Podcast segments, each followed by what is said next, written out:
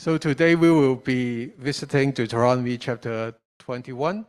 And uh, this sermon and the next one uh, uh, in the series will be talking about neighborhood and neighbor relationships and, uh, and rules uh, of being a neighbor. So in the ne- this, this sermon and the, and the next. is all in Deuteronomy chapter 21 neighborhood relationships. It tells us about the quality uh, of a neighbor, um, the concern, and also a confinement. But lastly, we would also be looking the passage through the lens of New Testament to see there's a, like a conversion that's going on. So Deuteronomy chapter 21. I'm just going to be reading like like a like a take a chunk of a passage and then explain it.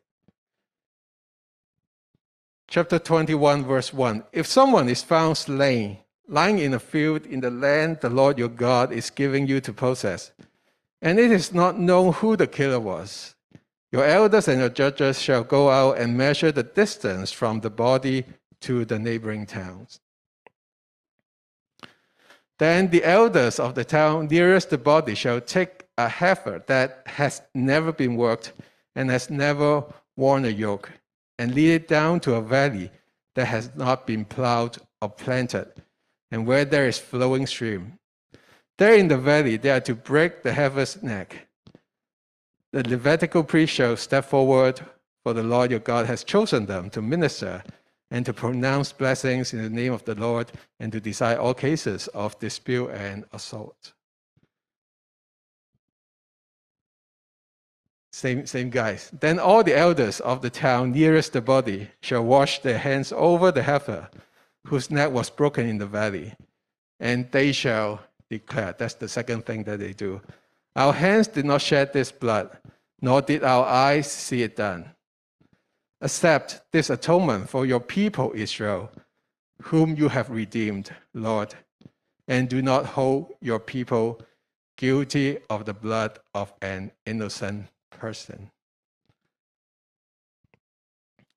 Then the bloodshed will be atoned for, and you shall have purged from yourself the guilt of shedding innocent blood, since you have done what is right in the eyes of the Lord. So that's what Moses says. After all this is done, um, uh, blood guilt uh, is eliminated. And the elders have done what is right in the law, eyes of the Lord. Okay, so when talk about elders or, or, or some, some, some, people, these two images kind of like, like flash in, in my mind. Like these are the actors that usually plays like some kind of like a like a like a powerful and, and convincing senior in a K drama or, or, or, movies, right? Um, so like back in the days of, of, of the uh, uh, of the Israel uh, when they were when they were talking about elders of the towns, they're talking about like a family structure with the oldest guy of, of the family and like male, right, have that status and power to to to to to say something or to determine something, the leader of the family. And because they are living in family, right, in tribes, and they live like a couple of families trees consist of like the whole town. So these are the elders and these are the leaders of the area. So within that area of the scope these are the powerful people who can say something who can determine something and also what they say and do and investigate represents the whole people the whole tribe the whole family. So that's how it is being, being represented. So, what did the elders do? So, this is talking about, remember last time or last the time before last time, we talk about murders, right? Murders. They have got like a killer. They know who the killer is. But this case is nobody knows. Nobody who nobody knows who killed the person because it's being left in the body is being left in the field. And therefore, what they need to do, just to recap what we read, is that they have to measure the distance of the body to see which is the nearest town. Which is the nearest town, which implies that most likely the, the murder is going to be committed by, by someone nearby.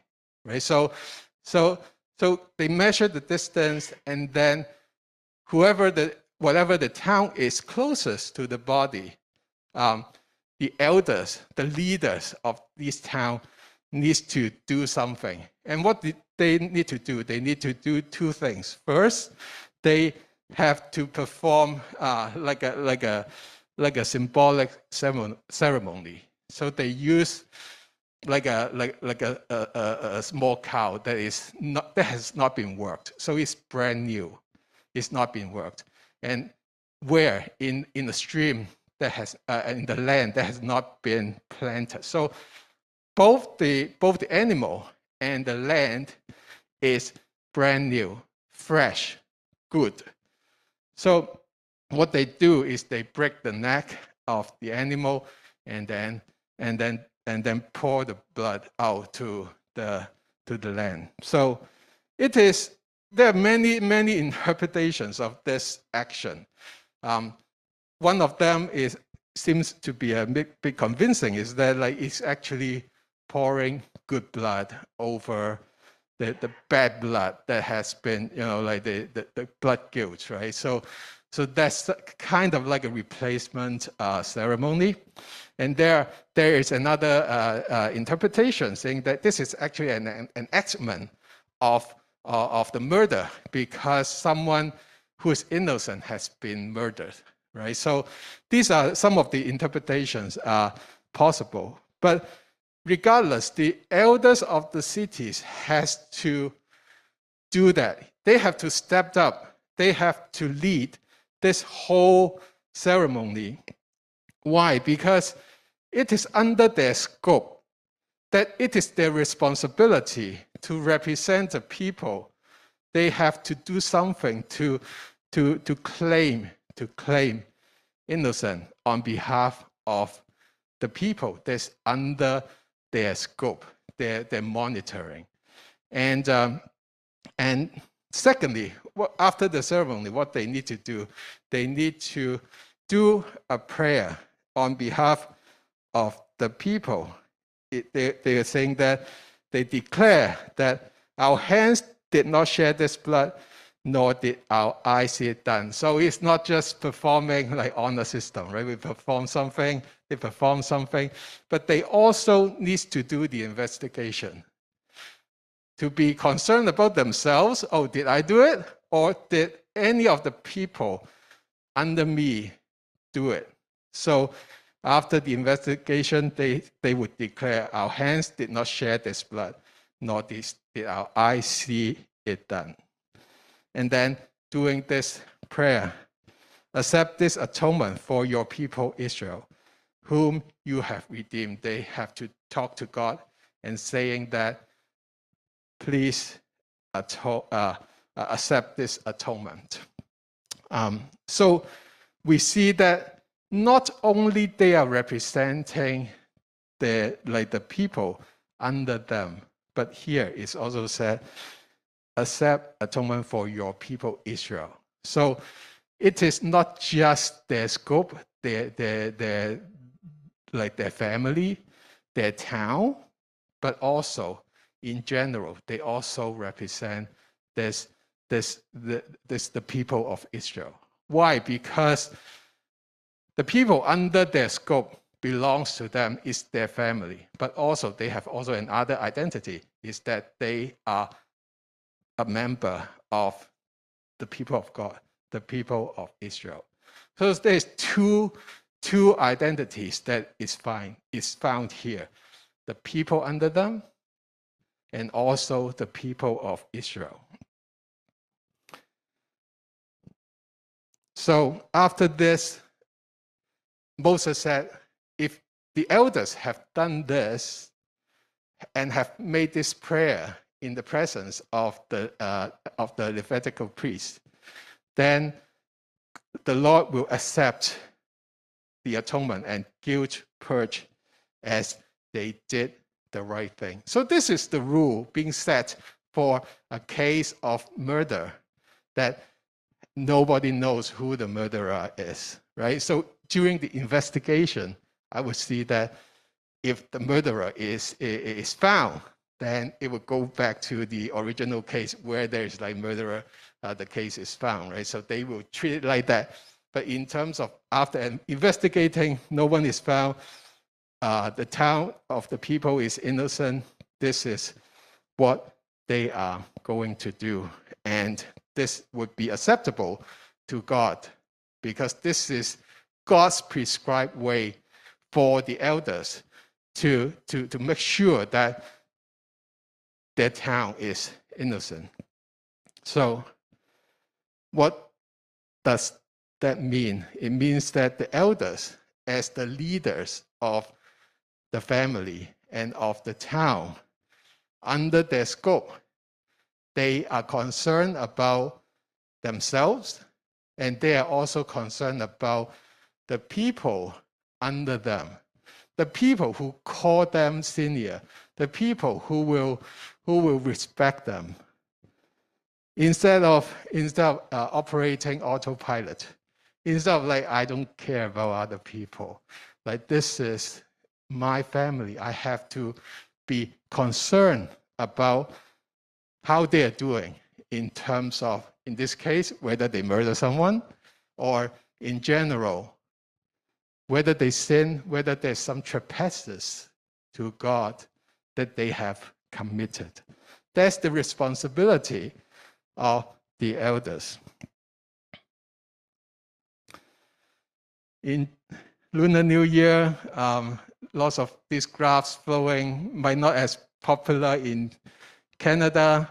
But uh, if you go to like like visit people in the new, in the new year, there's lots of different ways to to call whoever the relatives is, right? Like like and uh, here is only uncle and auntie. It's pretty simple. But there's like so elaborated graphs of of relationships that is there, especially uh, uh, uh, like like all these like distant relatives. Some of us is, is more familiar because we've got like bigger families and uh, and yeah like don't even try to try to try to figure it or, or try to read it. I can't even read it. Oh uh, but there's so much relationship. There's especially in the lunar new year it is more apparent that oh who is who who who, who would call me senior? Who do i if, if you're married uh, oh, how many uh, record pockets I have to prepare because they are under me. I better stuff them some, some, some money, right? Like get prepared, right? So this is the relationship.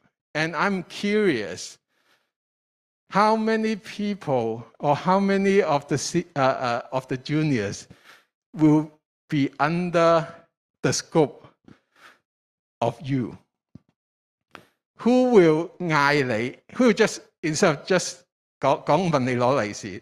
Let's forget about that. It's it's it's uh, it, it's uh, worrisome.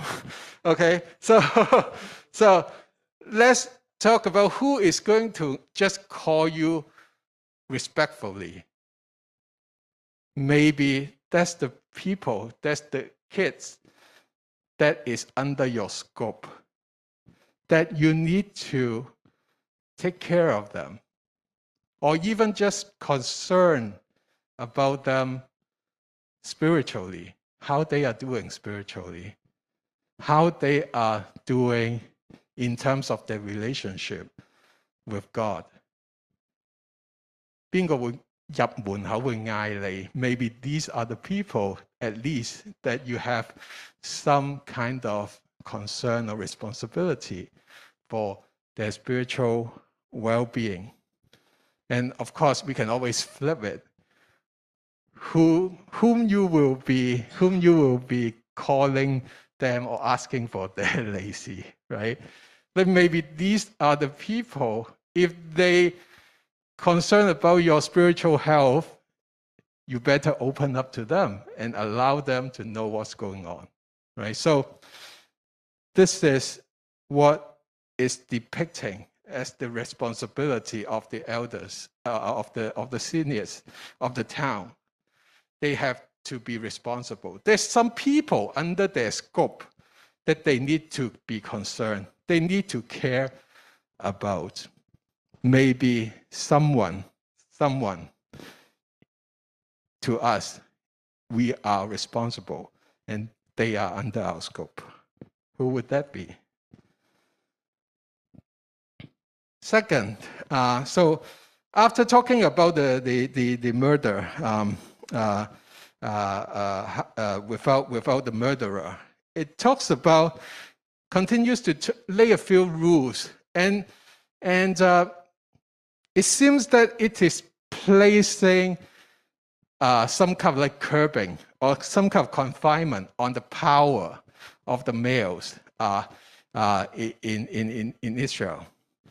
And uh, I would wonder if, uh, if there's no rules, if there's no rules, many males or even every male uh, uh, in that case can have the power to do whatever, then all of them has the potential be, to become a bad boy, to become like a zala. Okay, it's like bad boy. So, and it seems that the the, the curb or the, or the confinement of the power is to avoid the people, especially the male in the Israel, to, to not to become a bad boy, to become a good neighbor, to become a good person. So let's see what they are trying, the rules are trying to do to limit the power so that the males, the people, the people of Israel wouldn't do whatever they want.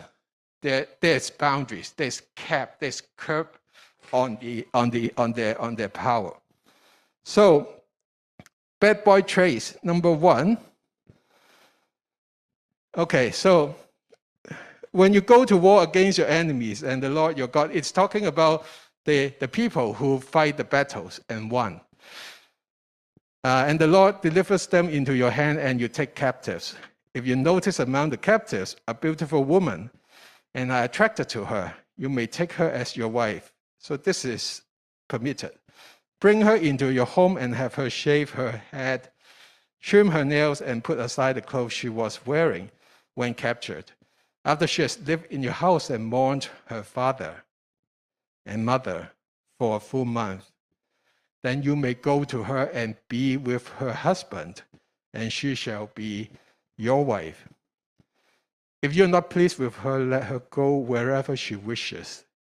You must not sell her or treat her as a slave, since you have dishonored her. So, one of the one of the the bad boy traits is what? Get the woman and trash the woman with force because they won the battle, they are allowed to seize the beautiful lady. They like when bad boy trace comes up, right? Oh, like so beautiful! I'm just going to to grab her. I'll, I'll, I'll, I'll grab her to be my wife, and then when I get tired of her, I'll just trash her and maybe just sell her as a slave, and I have got like financial gain from that. This is forbidden them from doing so. So even though they are the warriors who won, there is a limit of their power. What is the limit of their power? Is that so? First of all, so after they take the captive woman, um, the defeated nation, to to uh, to to to the country, they have to, verse 12, bring her to your home and have her shave her head, trim her nails, and put aside the clothes she was wearing when captured. It means that there is a transitional period where they uh, the, the lady needs to say goodbye to her old identity, trimming nails, uh, shaving head, and also put aside the clothes that she has been wearing. There is a transition. It is not like, oh, I, I, I uh, like the, the soldier took it, took, took the lady, and then just right off the bat uh, uh, uh, seized her, right? There's a transition period of saying goodbye um, to the traditions and her identity. So that's smoother than like a, all of a, like an abrupt cease. Secondly, is in, in, in the soldier's home. And also, it says it, she, she has lived in your house and mourned her father and mother for a full month, right? So not just saying goodbye to the identity, but because the lady was being captured, so she was being seized and torn away from the family, including her parents. That's a big trauma to anyone who experienced that. So this allows a time of mourning and grief processing for the lady who got captured, who who is like who is being defeated the nation, and and but probably she would be expecting okay what whatever like the soldier will do whatever right, but then actually this was being installed. The rules is they have uh, the lady will have the right from God, right? She's entitled to a smooth transition. She's entitled to express her grief and mourn her loss in the new house, in the new place. So that is that is uh, the, the, the smoothness or less roughness on even defeated nations. And then after that, you may go to her and be her husband, and she shall be your wife. Only after this transition, then the sexual relationship can begin. So compare that, right? If there is like the soldier uh, won the battle, sees the beautiful lady and start right off the bat having sex with her, right? If the power is not curbed, it, something like this probably would have happened. But now God has prescribed this to curb the power of the people who even won the battle, to treat the people with, uh, like the captive lady, with some kind of dignity. And also, her status is not, is not just whatever. She will be the wife of the soldier. So that's that's simulated into the family. Her status is official and recognized. And also for for for for for the for the later on, if there is something that happens or he doesn't like her or something like that, she, he cannot sell her as slave for financial gain. Beautiful lady, for sure, they, they will maybe have a good selling price. No, God prescribed this to curb the power of, and also the greediness of the, uh, of the soldier who won. And instead, he has to grant her freedom, let her go wherever she wishes. So that's the confinement of the power. So original role is soldier who, who won and can can possibly do whatever he wants. The confined role is being the husband and potentially the liberator um, uh, of the of, of, of the captive lady.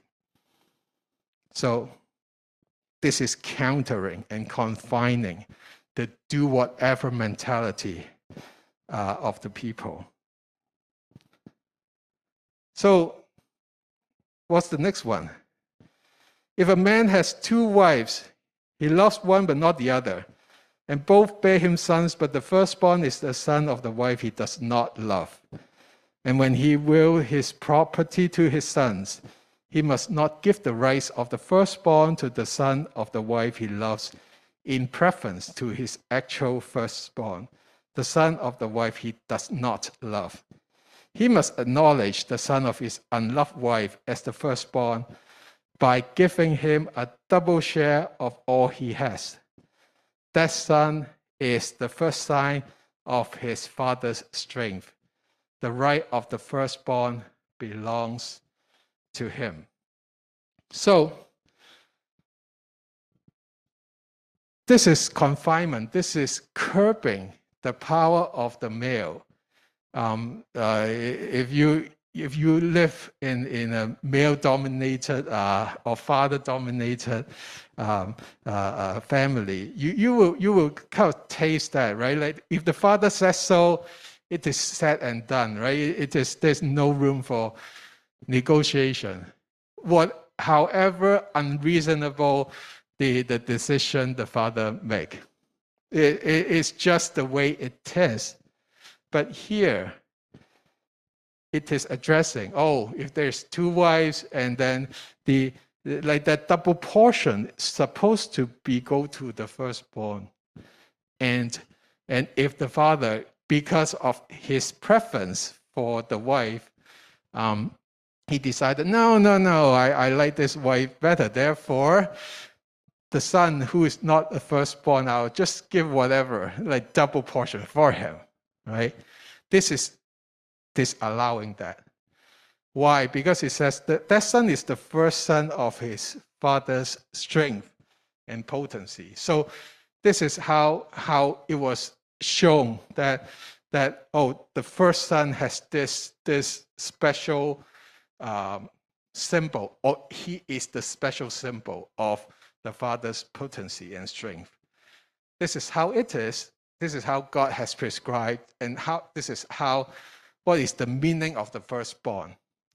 And therefore, this override what God says and what God prescribed overrides what the father's preference, personal preference, emotional preference, or just simply whatever his preference is. He's not emotionally driven. The decision always have a higher rule, and that rule is being prescribed by God. So here we see that if there is if there is uh, no limitation, there would not be any rules. Every decision is emotionally driven or just personal preference, personal bias, personal prejudice that's driving the decisions. But here, God says there's a rule that you have to adhere. The double portion. It has to give has to be given by what my rules says.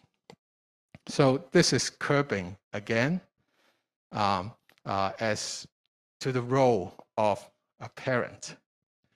The parent can can do one thing is to listen to God and obey God's rule instead of saying, I am the man of the house. I can do whatever I want. I can make whatever decisions. And you guys need to listen to it and follow it. That's not the case here. God has the higher rank in terms of the uh, priority. Now, we talked about the soldier, we talked about like the parent who has got this power. How about the son? If someone has a stubborn and rebellious son who does not obey his father and mother and will not listen to them when they discipline him, his father and mother shall take hold of him and bring him to the elders at the gate of his town. The same, same elders is coming on, on scene again. They shall say to the elders, This son of ours is stubborn and rebellious. He will not obey us. He is a glutton and a drunkard. Then all the men of his town are to stone him to death. All the men of his town is like a public involved, publicly involved execution. You must purge the evil from among you. All Israel will hear of it and be afraid. So, someone has a stubborn and rebellious son who doesn't obey. So, so I remember uh, when I was like really little, um, my mom that I did something bad, and my mom disciplined me, and uh, I'm quite uh, immune to discipline. And uh, when she disciplined me, she asked me to stand at the door. I was like laughing. Zero percent of regret, right? Um, uh, uh, like I was like looking at her, thinking that her angry face is so funny, and I cannot stop, stop laughing for another 20 minutes, and that's going to be escalating her to become even more angry, right? So it's like the penalty keeps keeps coming, but I was like, just I just cannot stop laughing, and this happens a few times. um, luckily, I was small. I was not an adult. Just like here, this is like referring to to the to adult son, right? It's not like a small kid. Oh, not not listening to mom and and yes, stoned to death. Not nothing like that, right? It is talking about someone who is an adult, who can take his own responsibility, but choose to be rebellious and not obey his parents, and they have exhausted all the discipline uh, uh, like ways, and therefore, and therefore, the last resort goes to the elders of the town because now the behavior of the son is actually jeopardizing the, the, the, the reputation of the whole community. So that's the last resort. And, and therefore, and, and the son cannot uh, do whatever he wants. It's not like, oh, I can do whatever. No, there's like also a limit. Actually, your parents can, to the Israelites, right, can actually purge you uh, with the help of the elders of the town and every man in the community. And that is going to be highlighted as an incident to warn other people to warn other rebellious sons who have the potential to do whatever they want and lead a lifestyle that's unacceptable to God. It says here, all the Israel will hear of it and be afraid. So if you do see someone like that, you probably don't want to be uh, going that the path of him. That's the warning to the whole community and the well-being of the community. So it is important that not just as parent, but also as a son, has to be obedient to the to the parents. Now, the parents, in, in that case, is actually listening to their parents and their parents. And we go back to what the law Moses is prescribing here because they are about to enter the promised land. The law is instilled what is a good son, what is uh, disobedient. All of them are written, and therefore the generations can pass on as the obedient. I recently heard uh, uh, like a like a like a person. Um, uh, I think she's uh, going to be serving some children, and uh, and I asked, um, so what would be the strategy to to um, to to get them to obey you, right? So this is one strategy. The strategy is uh, presented is to kick the baby or, or the young young toddlers out to the Mars. Just get rid of them. Just get rid of them. Then there's no problem. Get rid of them and there's no problem purging them for, from the community, then there's no problem. It sounds comical, and I, I even asked, so the Mars, Mars there's no water and, and air, so, so how does that live? That's right. They wouldn't be able to live. That's the penalty of being naughty, right? So we think about this, um, this purging, right? This purging actually has its place just to make sure that the community of God has obedient generations. And of course, that's the extreme um, uh, uh, uh, last resort kind of scenario. But this mentality of not being able to do whatever you want is so important and it's being highlighted here.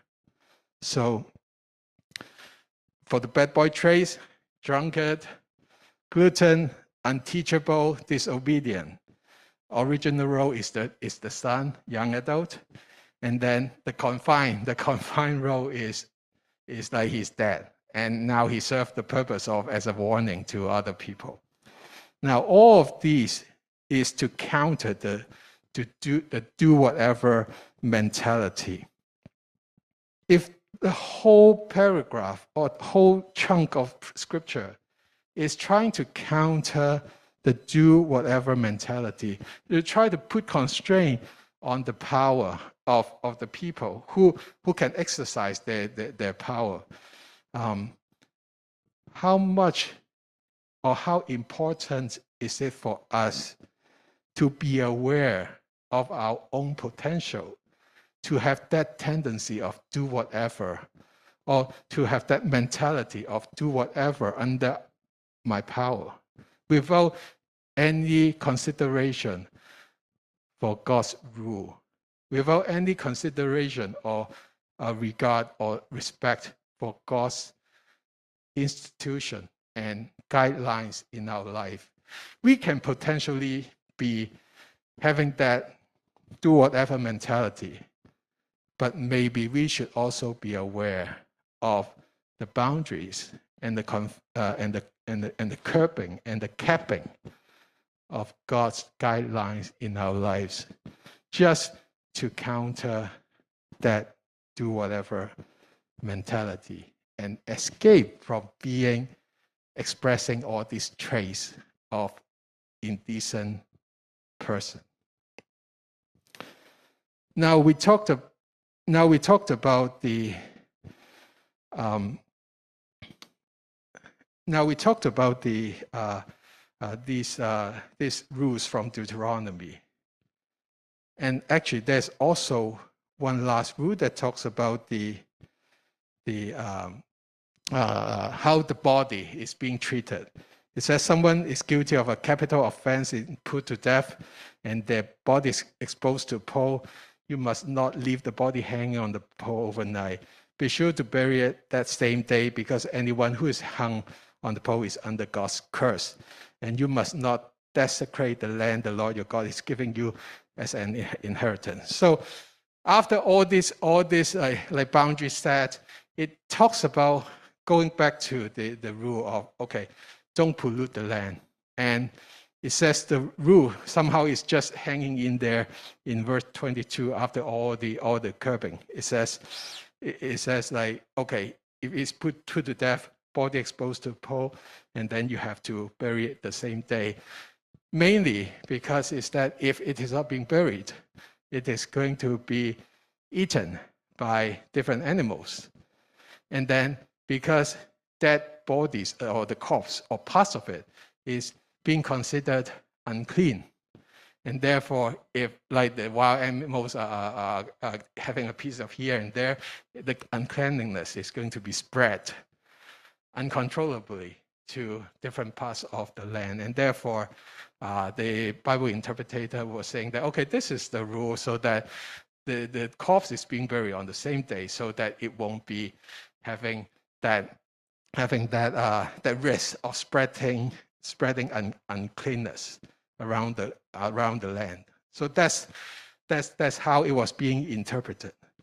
But now, when we, as New Testament Bible reader and also a Christian, there might be something that demands our attention. So let's read this again about the rebellious son and also and also the and also the capital punishment and the treatment. If someone has a stubborn and rebellious son who does not obey his father and mother and will not listen to them, when they discipline him, his father and mother shall take hold of him and bring him to the elders at the gate of his town. They shall say to the elders, Pay attention. This son of ours is stubborn and rebellious. He will not obey us. He is a glutton and a drunkard. A glutton and a drunkard. Then all the men of his town are to stone him to death. You must purge evil from among you. All Israel will hear it and be afraid. He is a glutton and a drunkard. I'm just going to highlight this. If somebody guilty of capital offense is put to death and their body is exposed to a pole, you must not leave the body hanging on the pole overnight be sure to bury it so that the same day, because anyone who is hung on a pole is under God's curse. Anyone who is hung on a pole is under God's curse. You must not desecrate the land the Lord your God is giving you as an inheritance. Take a look at the New Testament. Matthew chapter 11. But John came neither eating or drinking, and they said, He has a demon. The Son of Man, Jesus, came eating and drinking, and they said, He is a glutton and a drunkard. Friend of tax collectors and sinners. Jesus is being identified as a glutton and a drunkard by the Israel, by the Jews at that time. And in Galatians Christ redeemed us from the curse of the law by becoming a curse for us. For it is written, Cursed is everyone who is hung on a tree. Cursed is everyone who is hung on a tree, so that in Christ Jesus the blessing of Abraham might come to the Gentiles, so that we might receive the promised Spirit through faith. The glutton and the drunkard. Cursed is everyone who is hung on a tree. God's perfectly obedient son was grossly distorted, misunderstood, and being called the rebellious son, who is a glutton and drunkard due to sins of humanity. And also, not that that's the misunderstanding, but following the flow Christ redeemed us from the curse of the law by becoming a curse for us on the cross, despised by God. These Deuteronomy passages somehow apply to Jesus in different ways. And, what's, and what happened? He was misunderstood, he was despised, he was being treated like a rebellious son, where he is the perfectly obedient son. He leads a perfect life, but he died and become a curse for us. And what's the result? The result is a little less dark. Actually, it's light. So that in Christ the blessing of Abraham might come to Gentiles, so that we might receive the promised Spirit through faith. So just because Christ has died for us so that the blessing of Abraham, that the blessing that we have been talking about in Deuteronomy, right? We might have the feel that it is not related to us, it's got nothing to do with us. But actually, because Christ died on the cross, the blessing of Abraham propagates through it and came to the Gentiles like you and me. And then we receive the promised gift, the Spirit, faith. So this is important to us, not just to know that that oh, there's some some bunch a bunch of passages that's written in Deuteronomy that talks about the curse, the blessings, but actually because of the cross is relevant to us. This is the way how blessings of Abraham propagate and converted through the cross to Gentiles like us. This is so explicitly stated in the scripture that whatever is, we, is being talked about in the Old Testament, because of the cross, it got converted. And on the, on the cross, it becomes something that's related to us Gentiles. And it is in the form of spirit. Whatever was cursed, whatever was dark, because of the cross, it got converted into blessing. It's really good that we see when we when we look at this, right? This is the cross is a symbol according to to Deuteronomy. Whoever hangs on it is cursed by God. But then now it becomes a blessing. That's the converting power of the cross. So may we, when we think of Deuteronomy chapter 20, we will continue to concern over ourselves and those who are under us, under our scope. And also, may we know that God confines and countered the do whatever mentality and tendency of us. And may we also treasure the inheritance and the blessing reality that's achieved through the cross. And live in the way that God has prescribed, converting curses into blessings.